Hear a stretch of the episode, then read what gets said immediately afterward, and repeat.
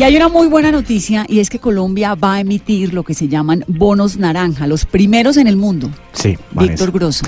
Es, es un tema, digamos, que pasa por lo, por lo técnico de los mercados de capitales, pero al final del día son recursos que se van a canalizar, según lo que entendemos, pero vamos a tratar de entenderlo un poco más, se van a canalizar hacia los empresarios de la llamada economía naranja. Ellos van a poder acceder a créditos eh, para potenciar sus negocios y digamos que esa es la finalidad de estos Es una bonos. muy buena noticia para la gente emprendedora, porque Sí, además sí, es sí, que hacer empresa en Colombia es un camello. Aunque todavía tenemos unas dudas, como por ejemplo, ¿qué es la economía naranja? El gobierno nos ha dicho que son las industrias creativas, etcétera, pero no sabemos cuáles son los límites, quiénes entran o no, cuáles son los ¿Y empresarios ¿Cómo hace que pueden. uno si es emprendedor para poder acceder a estos bonos? Permítame saludar al ministro de Industria y Comercio, José Manuel Restrepo. Ministro, buenas noches. Buenas noches, Vanessa. Un saludo aquí a Víctor y naturalmente a todos los oyentes. Es una buena noticia para los emprendedores, ¿no? Esto de los bonos naranja.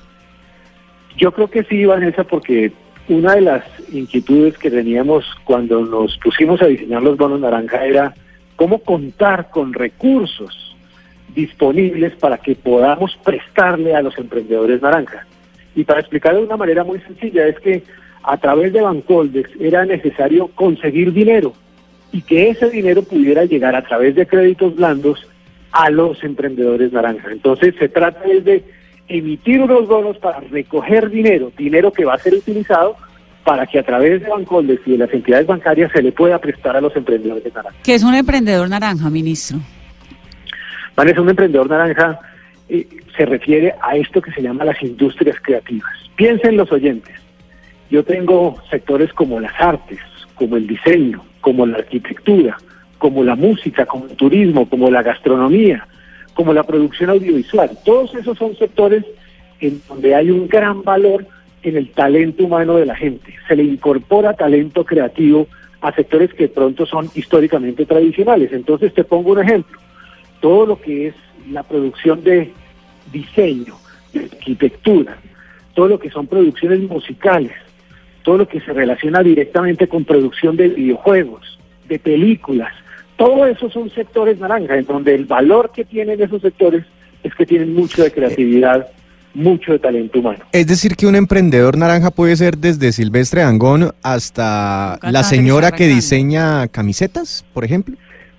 Sí, y que le agrega un valor agregado a través del diseño. Y eso es muy importante. Aquí esto no se trata solamente de destinar recursos para eh, fortalecer grupos muy reconocidos ya en el mundo musical, no.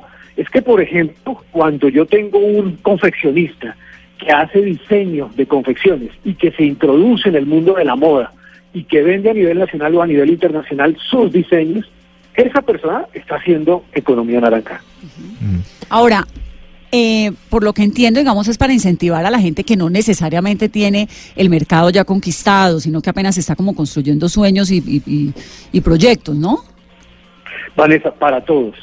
Para todos porque... O sea, no desde la diseñadora que ya vende en Harrods hasta el que está comenzando.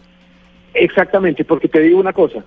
La, el, el valor por el cual se va a poder recibir créditos de estos bonos naranja va a ser hasta 1.500 millones de pesos. O sea que ahí cabe la compañía eh, que ya tiene un gran recorrido, eh, por ejemplo, Delirio, hasta Ujú. la compañía que está arrancando en el tema de producción artística y que necesita recursos para exportar o que necesita recursos para tomar mercados o que necesita recursos para capital de trabajo o que necesita recursos para infraestructura, en fin, que necesita recursos para poder operar. Ministro, digamos, yo soy un, un- un empresario naranja y ¿qué diferencia tengo entre ir a Bancoldex y pedirle un crédito a Bancoldex o ir a un banco tradicional? ¿Qué beneficios encuentro? No sé, en tasas de interés, en, en, el, en la maduración, en el plazo del crédito. Víctor, lo primero es que realmente ese emprendedor va a las entidades bancarias, porque como todos sabemos, Bancoldex es una entidad de segundo piso. Eso para explicárselo a la gente significa que no es un banco que le presta directamente a las personas, sino que le presta a los otros bancos. Entonces lo que nosotros hacemos a través de Bancoldex es que les ponemos los recursos a las entidades bancarias o a las microfinancieras y estas a su vez se lo prestan a los empresarios. Quiere decir que los empresarios tienen que llegar directamente a Ah, bueno, pero entonces, ¿qué diferencia hay entre un crédito normal y, y este crédito crédito naranja. naranja? Correcto, y ahí está el punto. Va a tener seguramente un beneficio en plazo, porque van a ser plazos máximos de siete años. Eso es un plazo muy importante para este sector.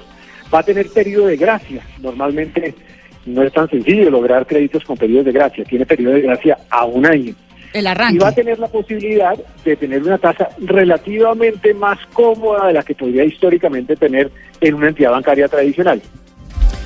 Pues está bueno, ministro, gracias, porque además estamos en la onda de incentivar jóvenes, de incentivar apoyo. Gracias, ministro. Bueno.